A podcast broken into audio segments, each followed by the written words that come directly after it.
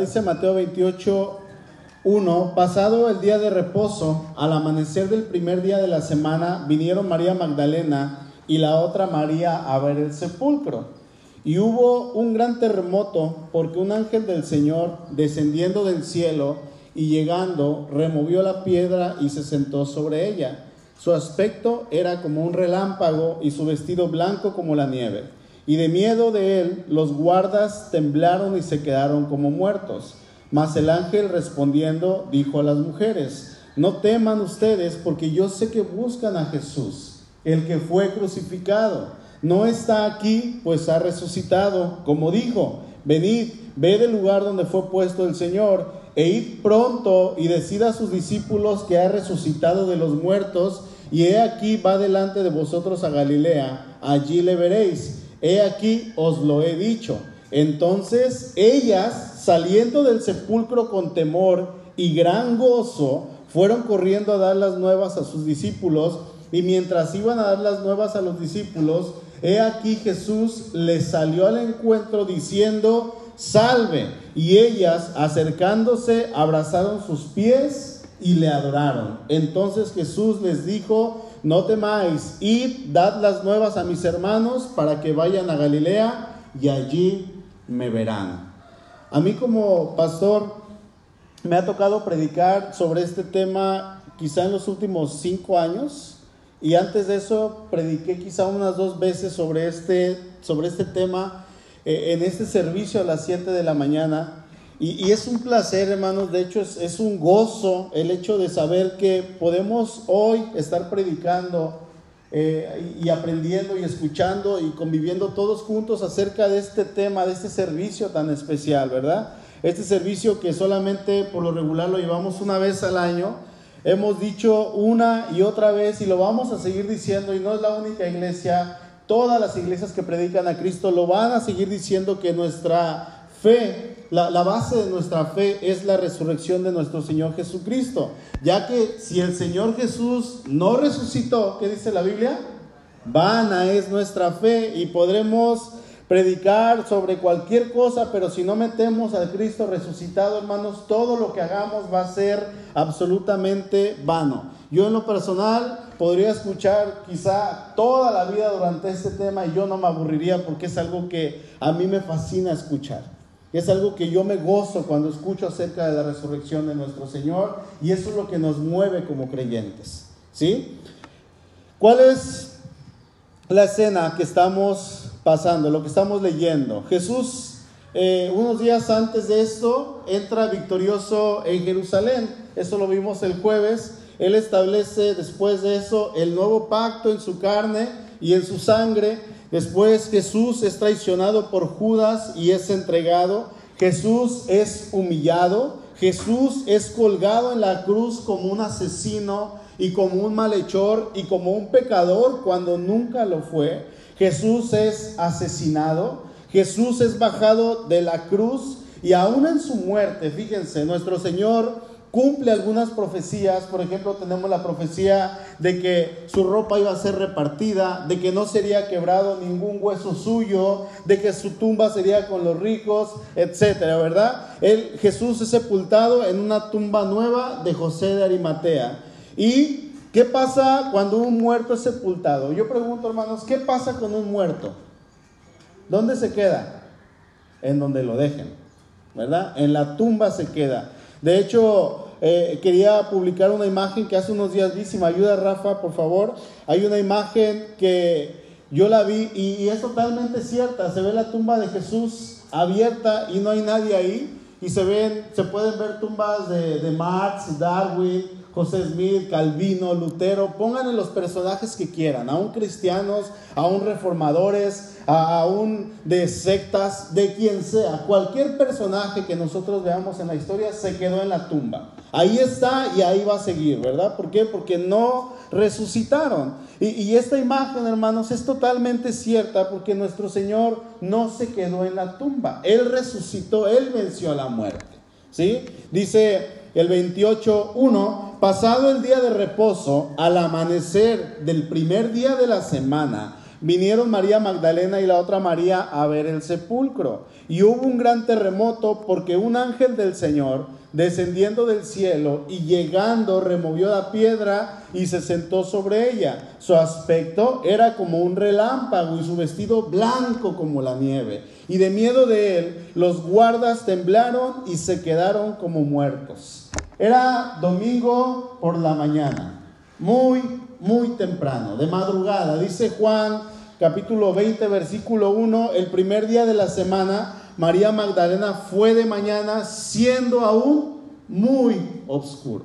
Era muy temprano, era muy oscuro, recién estaba amaneciendo, quizá el Señor tenía poco que acababa de resucitar y dice que hubo un temblor, pero dice que hubo un gran temblor. Dicen los estudiosos que un terremoto, por ejemplo, de 5.5 grados a 6 grados, ocasiona daños ligeros a edificios y este terremoto se siente poquito abajo, abajo del 5.4 para abajo, no se van a sentir, pero un terremoto de 5.5 a 6 ya se siente, pero no es un gran terremoto y no va a causar grandes, grandes daños. 6.1 a 6.9 puede ocasionar daños severos en áreas que son muy pobladas, donde hay muchos edificios. Es un terremoto grande, pero no muy grande. 7.0 a 7.9 es un terremoto mayor. Este terremoto puede destruir ciudades y matar muchas personas. Es probable que el terremoto que sucedió cuando estas mujeres fueron al sepulcro y vieron este lugar que dice que tembló, es probable que este terremoto haya sido entre 6.1 a 7.9 grados en la escala de Richter. O sea, fue un terremoto grande. No es algo normal que suceda en un día tan especial donde el Salvador del mundo fue puesto y cuando Él resucita y a la hora en que llega el ángel del Señor. Qué casualidad podríamos decir, ¿no? No era casualidad, sino que el Señor eh, se había levantado y viene el ángel, eh, dice que este ángel remueve la, remueve la piedra, era una piedra muy grande y muy pesada, se sienta sobre ella y ojo hermanos, él no abre el sepulcro para que saliera el Señor. El Señor no estaba adentro esperando al ángel que la abriera, ¿se imaginan? Es que ya se tardó. No, él no estaba esperando al ángel. El ángel va y abre la piedra, quita la piedra para que las mujeres que llegaron en ese momento vieran que él no estaba adentro, vieran que él no se encontraba en ese lugar. Era un ángel que a simple vista era poderoso, era temible en gran manera, un ángel que probablemente como un ser humano cualquiera, si lo llegase a ver o cualquiera de nosotros llegásemos a verlo, nos turbaríamos nos espantaríamos, diríamos, ay Dios mío, ¿qué está pasando? ¿Quién es Él? Yo en lo personal nunca he visto un ángel, ¿verdad? Y aún sabiendo la posición que tienen delante de Dios, yo si llegase a ver un ángel quizá diría, wow, es un ser espectacular, porque dice que era un ángel temible en gran manera, como un rayo, y dice que su ropa era blanca como la nieve. Era una escena impresionante, ¿sí? Era, era una escena que no estaba pasando y que no pasa todos los días y quizá ya no se vuelva a repetir. Bueno, ya no se va a volver a repetir en cuanto a la resurrección, ¿verdad? Pero es algo que, hermanos, no nos va a tocar ver. Y esas mujeres se quedaron espantadas. Ok, ahora vamos a entrar al versículo 5 pero antes de entrar, quiero que veamos rápidamente cuatro puntos en cuanto a lo que es la resurrección y el propósito de la resurrección de nuestro Señor Jesucristo. Dice el versículo 5, el ángel dijo a las mujeres, se los voy a leer en la NBI, no tengan miedo, sé que ustedes buscan a Jesús, el que fue crucificado. No tengan miedo, buscan al Señor el que fue crucificado. Y vamos a entrar al punto uno. Está el hecho innegable de la resurrección. Es un hecho que no se puede negar. Es un hecho completamente innegable. Hasta la fecha hay personas y hay movimientos y hay ateos y hay grupos que dicen que el Señor nunca resucitó, que Él se quedó en la tumba, que Él nunca murió, por lo tanto nunca necesitó resucitar, que Él después de la cruz quedó muy mal herido, pero que se curó, lo sanaron y después se casó con María Magdalena, que se casó con una mujer y que fue y que hizo su vida. Bueno, grupos sectarios, personas incrédulas van a existir y seguirán existiendo, hermanos. Hay infinidad de teorías, infinidad de pensamientos en cuanto a la resurrección de Jesús, pero nosotros tenemos la escritura. ¿Tienen su Biblia en su mano? Tenemos la escritura que es 100% fiable y nos dice que el Señor Jesús resucitó. Y eso es algo que nosotros, hermanos, como hijos de Dios, tenemos que atesorar en nuestro corazón y debemos de creerlo con todas nuestras fuerzas, con todo nuestro ser. Los mismos fariseos, los enemigos de Cristo, ellos siempre tuvieron celo y ellos levantan un falso en cuanto a la resurrección de nuestro Señor. Ahí mismo en Mateo 28, sigo leyendo en la NBI, dice el versículo 11 en adelante, mientras las mujeres iban de camino, algunos de los guardias entraron en la ciudad e informaron a los jefes de los sacerdotes de todo lo que había sucedido. Después de reunirse estos jefes con los ancianos y de trazar un plan, les dieron a los soldados una fuerte suma de dinero, un soborno, y les encargaron Digan a los discípulos de Jesús, digan que los discípulos de Jesús vinieron por la noche y que mientras ustedes dormían se robaron el cuerpo. Y si el gobernador llega a enterarse de esto, nosotros responderemos por ustedes y les, y les evitaremos cualquier problema. Así que los soldados tomaron el dinero e hicieron como se les había instruido. Esta es la versión de los sucesos que hasta el día de hoy ha circulado entre los judíos. Dice Mateo, esta versión sigue circulando hasta hoy. Y podríamos decirle, sí, Mateo, pero esta versión sigue circulando hasta hoy, hasta nuestros días. Si platicáramos con Mateo, le diríamos, no te preocupes, Mateo, la, la cosa sigue igual. De hecho, podríamos decir, Mateo, que la cosa ha empeorado mucho. Ha empeorado demasiado porque se han levantado grupos, personas, movimientos, de todo. Y han querido negar la resurrección de Jesús. Han hecho documentales en la televisión. Han hecho programas en Netflix. Han hecho esto para decir que el Señor estuvo en la tumba. ¿Verdad? Y Mateo quizás si, si resucitaría se volvería a morir después de escuchar todo esto. Pero no le sorprendía porque dice Jesús, Dice Mateo, esto es hasta la fecha, 30 años aproximadamente después de que el Señor resucita, ese dicho se había regado y decía, no, es que se dice por ahí que los discípulos robaron el cuerpo de Jesús. Y es algo que se regó y se expandió por todos lados, ¿no? Los chismes son los que corren más rápido y los chismes falsos, bueno, todos los chismes son falsos, bueno, no, algunos no, ¿verdad? Pero todos los chismes son los que corren rápido. Me acuerdo cuando salió el libro de este hombre, Dan Brown, ¿cómo se llamó su libro?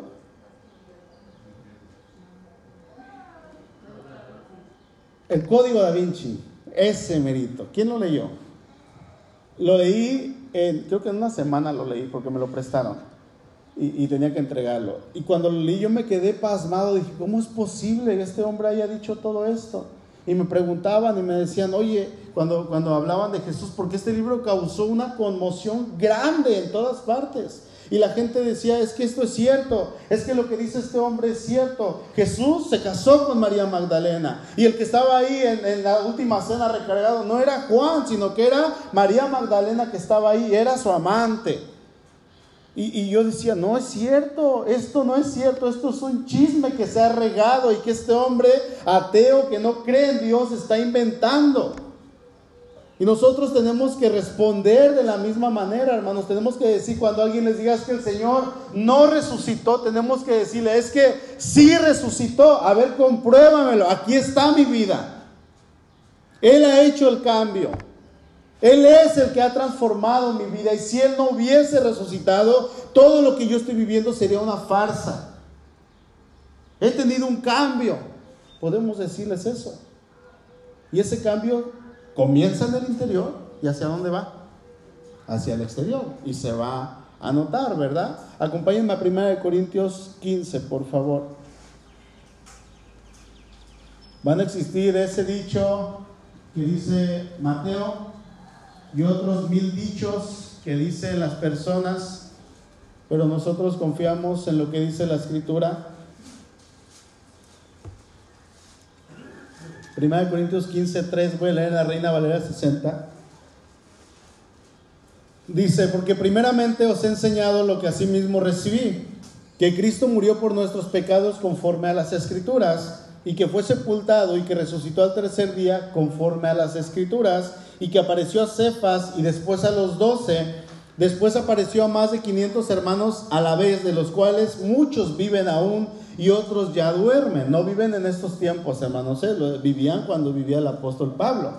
Dice después, apareció a Jacobo, después a todos los apóstoles y al último de todos, como a un abortivo, me apareció a mí. Aquí lo que Pablo está haciendo es hacer una presentación de testigos que vieron el cuerpo, bueno, que vieron a Jesús resucitado. Él trata de mencionar a todas las personas que les tocó ver al Señor resucitado. A esto se le llama la prueba ocular.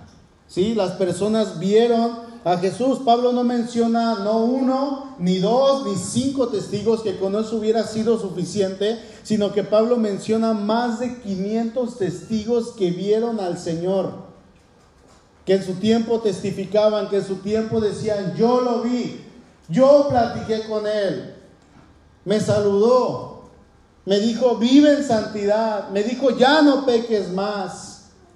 Personas que hablaban y que decían, me tocó verlo. Ahora, no solo esto, hermano, sino que Pablo añade a esto el hecho de que nosotros debemos creer no solamente por los testigos, sino que nosotros debemos creer por el hecho de la resurrección en sí, lo que esto es, lo que, lo que realmente significa y, que, que debemos entender, hermanos, que puede pasar cualquier cosa pero si nosotros entendemos el hecho de la resurrección, es digno y vale la pena vivir cualquier cosa entendiendo a quién estamos sirviendo y cuál es el propósito que tenemos. Dice el versículo 12 de 1 Corintios 15, ahora voy a leerlo en la NBI. Dice, ahora bien, si se predica que Cristo ha sido levantado de entre los muertos, ¿cómo dicen algunos de ustedes que no hay resurrección? Si no hay resurrección, entonces ni siquiera Cristo ha resucitado. Es que, ¿cómo, cómo es que resucitó Cristo si no hay resurrección?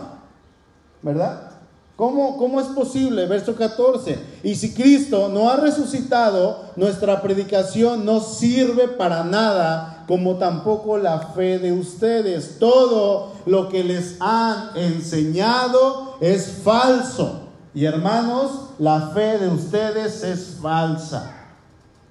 La fe del divino Salvador, lo que están viviendo es falso. Ahora, hermanos, yo pregunto a los que estamos aquí, ¿su convicción de que Cristo vive en ustedes es falsa? ¿Es una emoción? ¿Es una emoción? Pregunto. No, ¿verdad? E, es algo genuino, hermanos, porque realmente lo hemos experimentado.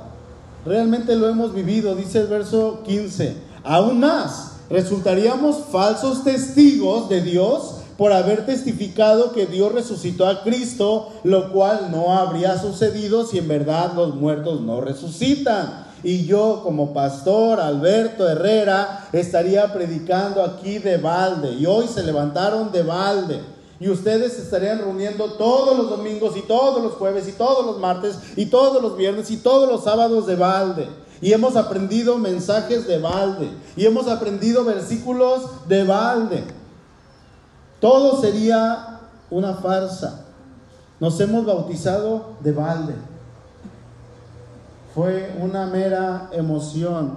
Hemos dado nuestros diezmos y nuestras ofrendas de balde y las estamos entonces regalando a una iglesia para que se hagan gastos a lo loco y gastos innecesarios. Y podríamos añadirle a la iglesia todo lo que quisieran, hermanos. Pero Pablo sigue añadiendo y él está dando más fuerza todavía a su argumento. Dice el verso 16, porque si los muertos no resucitan, tampoco Cristo ha resucitado. Y si Cristo no ha resucitado, la fe de ustedes es ilusoria, es una mera ilusión y todavía están en sus pecados. ¿Qué palabras? Si Cristo, si los muertos no resucitan, tampoco Cristo ha resucitado, porque ¿cómo va a resucitar si los muertos, no resucitan? Y si Cristo no ha resucitado, verso 17, la fe de ustedes es ilusoria. Es una mentira. Y todavía dice, están en sus pecados. Yo sé que ya no estoy en mis pecados. Yo sé que Cristo me perdonó todos mis pecados. Yo sé que soy una nueva criatura. Y todas las cosas son hechas nuevas en mí. En este caso, dice el verso 18, también están perdidos los que murieron en Cristo. En lo personal, hermanos, la resurrección de Cristo es el evento más maravilloso que nosotros podamos experimentar. Y eso es algo que yo lo veo palpable en mi vida. Y ustedes también. Amén. No somos los mismos. No somos los mismos. Yo les he preguntado quizá a varios de ustedes cómo es su vida ahora en Cristo y cómo era antes de Cristo. Y muchos me han dicho, hermanos, que ya no soy el mismo. Antes hacía esto y ahora mi vida es cambiada, es completamente nueva. Yo nunca me imaginé hacer esto. Yo nunca pensé hacer aquello. Nunca, yo nunca pensé ser pastor. Y el Señor me llamó. Y aquí estamos. Cada quien viviendo su vida en Cristo dando una prueba hacia afuera de que Cristo ha resucitado y nos ha cambiado, hermanos. Eso es algo que todos los días yo me doy cuenta cuando voy caminando por la calle, cuando voy orando, cuando voy platicando con el Señor. Yo veo que mi vida ya no es la misma. Dice Hechos 2.29, hermanos míos, déjenme decirles la verdad acerca de David, nuestro antepasado. Él murió y lo enterraron y su tumba está aquí con nosotros hasta el día de hoy, dice el apóstol Pedro ahí en Hechos 2. David estaba ahí hasta la fecha, dice, y hasta la fecha, hermanos, si van a Jerusalén se van a encontrar con la tumba de David y le van a tomar fotos y se van a tomar una selfie con él, con aquí está David. Ahí sigue la tumba y ahí está David y su polvo, lo que quede de él o nada ya. Pero el Señor Jesús, hermanos, no hay evidencia de que Él siga la tumba. ¿Por qué? Porque Él se levantó. Porque Él resucitó. Dice Mateo 28 que, que el ángel les dijo a las mujeres, el verso 6, no está aquí, no está aquí, pues ha resucitado. Como él dijo, vengan, vean el lugar donde fue puesto el Señor. No está aquí porque Él resucitó. Amén. Hermanos, el Señor se levantó de la muerte. El Señor venció a la muerte. Él no se quedó en la tumba. Eso es suficiente para que nosotros nos podamos rendir ante Él. Eso es suficiente para que nosotros digamos, Señor, aquí está mi vida. Señor, ¿qué quieres que haga? Debemos entender lo que a Dios le costó, que fue su Hijo por nosotros. Amén.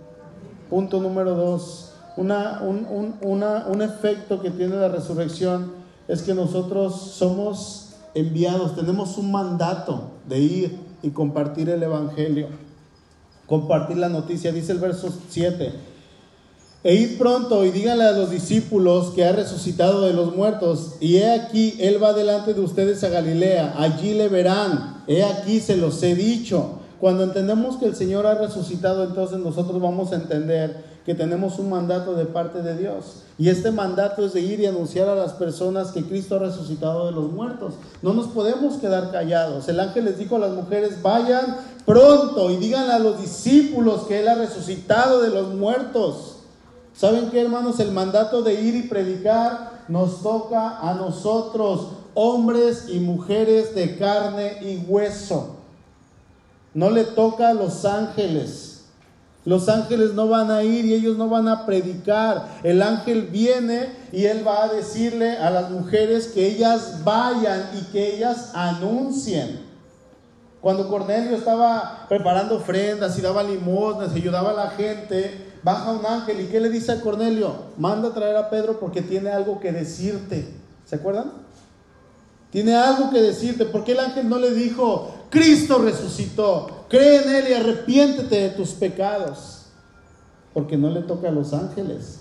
A veces estamos esperando que un ángel baje y le comparta el Evangelio a nuestra familia, a la esposa, al esposo, a los compañeros de trabajo, al jefe. Hermanos, es mediante la predicación humana, por medio de humanos, que las personas se van a convertir. Es el Espíritu Santo obrando a través de nosotros, pero nosotros tenemos que predicar. Si hay alguien en su trabajo, en su colonia, en su familia que necesite escuchar el Evangelio de Cristo, hermanos, ustedes son los indicados. Lo llevo a la iglesia y que le predique el pastor. ¿Y yo qué culpa tengo?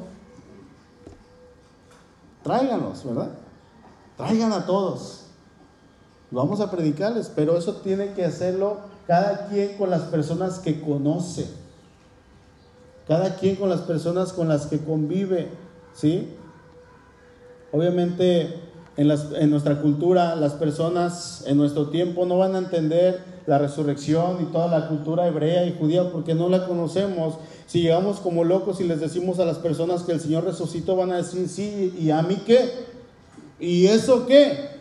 Entonces, ¿cómo le hacemos? Bueno, tenemos que hacer un plan para compartir el Evangelio a aquellos que les vamos a hablar de Cristo, orar por ellos, ayunar por ellos y después de ir, ir con ellos y hablarles de Cristo, mencionarles que necesitan a Dios en sus vidas, pero esa vida que ellos están viviendo, aunque sean buenas personas, si no tienen a Cristo, no los va a llevar a otro lado, sino al infierno. Por lo tanto, tenemos que mencionarle la condición en la que se encuentran y ese pecado en el cual ellos viven. Tenemos que mencionarles que Dios les ama, pero Dios quiere que se arrepientan. Que Dios envió a un sustituto en nuestro lugar y que tomó el lugar que nos correspondía a nosotros y que Él murió por nosotros, pero también resucitó venciendo la muerte y perdonando el pecado. Es un plan bíblico de presentar el Evangelio. Son cinco pasos. Si alguien lo quiere, pídamelo, se los doy. Con versículos y todo. Y se comparte el Evangelio en cinco minutos, tan sencillo, las mujeres, el ángel les dijo, vayan y anuncien. Y ellas fueron en ese momento. El llamado es urgente, hermanos. Y no va a venir un ángel a predicarle a nadie. Tenemos que ir nosotros. Los ángeles no pueden hacerlo. El Evangelio se le ha encomendado al ser humano, al Hijo de Dios. A ustedes. A mí. Amén. Punto número tres. Otro efecto que causa la resurrección es que debemos obedecer inmediatamente. Está la obediencia inmediata. Versículo 8.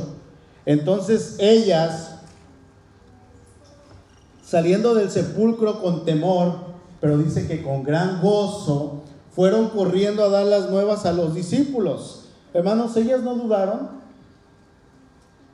Ellas no, no pensaron dos veces. Fíjense, la mujer es, considerada como, yo, yo las veo como creación de Dios, obviamente todas son hermosas, pero las veo como que, que, Dios pone algo especial en la mujer para que la mujer crea primero. Hay más mujeres que hombres aquí en el servicio, ¿verdad? La mujer eh, por lo regular es la que se convierte a Cristo y luego ya lleva a la familia a Cristo. En ocasiones también pasa con el hombre. Tenemos hombres de fe en la escritura, grandes hombres que aún dudaron lo que Dios iba a hacer con ellos y sinceramente si, si, si yo estuviera en el lugar de ellos, yo creo que conmigo hubiera pasado lo mismo o yo ni siquiera hubiera agarrado, yo hubiera corrido. Tenemos a un Moisés que cuando Dios lo estaba llamando a rescatar a su pueblo, él le puso mil pretextos al Señor hasta que el Señor se enoja con él y al final Moisés va, pero dudó bastante. Tenemos a un Abraham que a pesar de que creyó a Dios y le fue contado por justicia, eh, él es llamado el padre de la fe, aun cuando Dios le prometió un hijo y dijo, sí Señor, yo te creo, pasaron los años y como no llegaba el hijo, él le quiso ayudar a Dios, metiéndose con Agar la esclava, él dudó de Dios.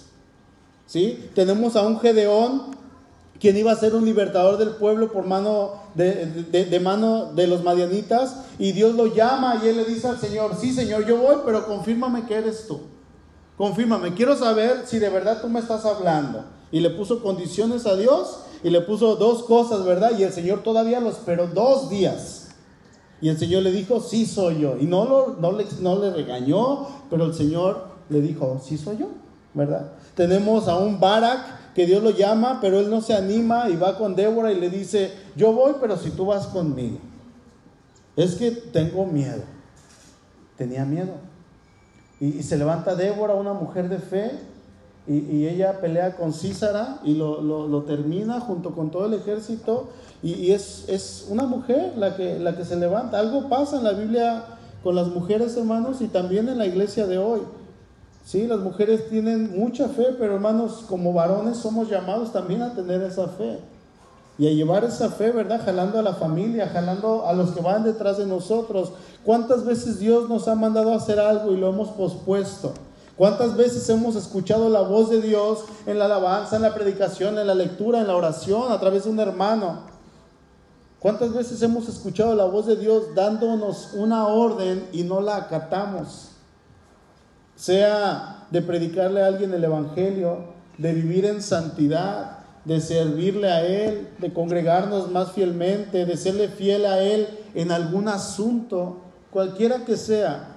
Y de, de nuestra parte no sale un solo gramo de obediencia al Señor. Luego, Señor, espérame tantito. Estas mujeres obedecen inmediatamente y cumplen la orden que se les había dado. Ellas salieron gozosas. Dios pide, hermanos, de nuestra parte que obedezcamos sin titubear, sin dudar lo que Él nos ha llamado a hacer.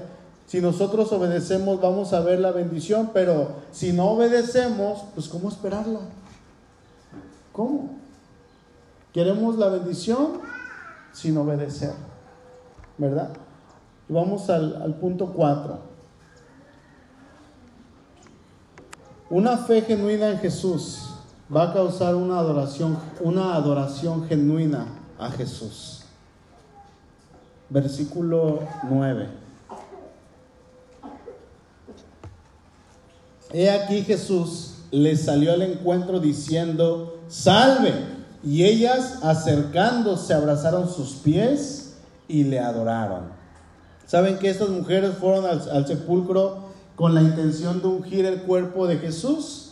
Porque para ellas Jesús era más que un familiar, Él era su maestro que les había enseñado tantas cosas sobre el reino de los cielos y hasta ese momento ellas eh, habían tenido mucha fe en el Hijo de Dios y querían honrar su cuerpo, pero no se imaginaban, hermanos, no habían entendido lo que el Señor les había dicho de que iba a resucitar. Eh, tiempo antes ellas habían pasado tiempo con Jesús, con el Maestro. Ellas conocían bien al Señor, ellas sabían quién era Jesús, ellas tenían fe en, en Cristo y al momento de ver al Maestro, lo primero que ellas hacen, ¿saben qué? No es dudar no es dudar. Ellas llegan, ven el, lugar, cuando el ángel remueve la piedra, ellas creen lo que el ángel les dice. Ellas obedecen el mandamiento de ir y anunciar a los discípulos acerca de que Jesús había obedecido. Solamente les faltaba una cosa, encontrarse con Jesús. Solamente les faltaba eso. Y dice el texto que cuando ellas se encuentran con el Señor, ellas se acercan a sus pies, dice, y abrazan sus pies y le adoran. Le adoran al Señor. No dudaron que fuera Él. Tenemos a Tomás que van y le dicen, Tomás, ha resucitado el Señor. ¿Y qué pasa a Él? Él refunfuña. Ah, y todavía le pone condiciones a Dios. Y dice ahí en Juan 20, 25, si no viera en sus manos la señal de los clavos y metiere mi dedo en el lugar de los clavos y metiere su mano en su costado, no creeré, dice este hombre. Qué hombre tan más terrible, ¿verdad? En cuanto a, a nuestra incredulidad, así nos portamos nosotros. Las mujeres, hermanos, le adoraron, ellas creyeron al instante y abrazaron sus pies, ellas exaltaron al Señor que justo acababa de resucitar. ¿Saben algo, amados hermanos? A partir de este momento en que ellas se encuentran con el Señor, el mundo no sería igual jamás, jamás. El Dios hombre había muerto, pero ahora había resucitado. Y a partir de este momento, el Dios hombre iba a regalar vida eterna para todo aquel que creyera en Él. Y lo hizo. Sus discípulos necesitaban creer en Él y fueron llenos del Espíritu Santo y nació la iglesia. Y este mensaje que se predicó en un principio se ha ido expandiendo a través de los años, de las décadas, de los siglos, de los milenios. ¿Y qué creen? Este mismo mensaje que estamos leyendo hoy en día, cerca de dos mil años después, celebrando que nuestro Señor resucitó, que Él venció la muerte, que Él dio vida eterna, hermanos, no tenemos que dudarlo. No tenemos que dudarlo. El Espíritu Santo nos hace entender que nuestro Dios es más que real y habita en nosotros y nos guía. Recuerden, hermanos, tenemos el hecho innegable de la resurrección y nuestra vida es evidencia de ello. Amén. Tenemos el mandato de ir.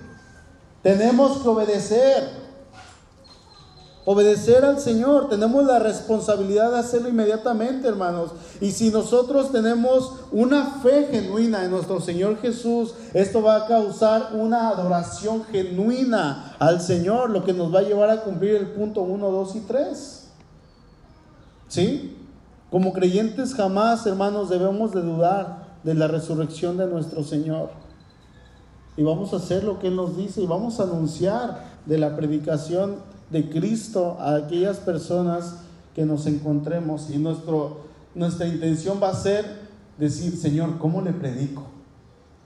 Yo cada vez que tengo la oportunidad de hablar con alguien que no conoce a Cristo, mi pensamiento es, Señor, ¿cómo le predico? ¿Cómo le llevo el Evangelio a ti? ¿Cómo, ¿Cómo le llevo el Evangelio de ti a Él?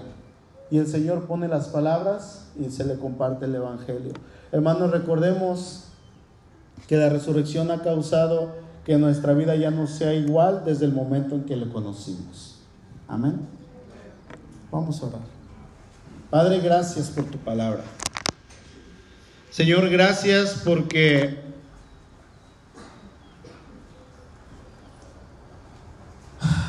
enviaste a tu Hijo a morir por nosotros.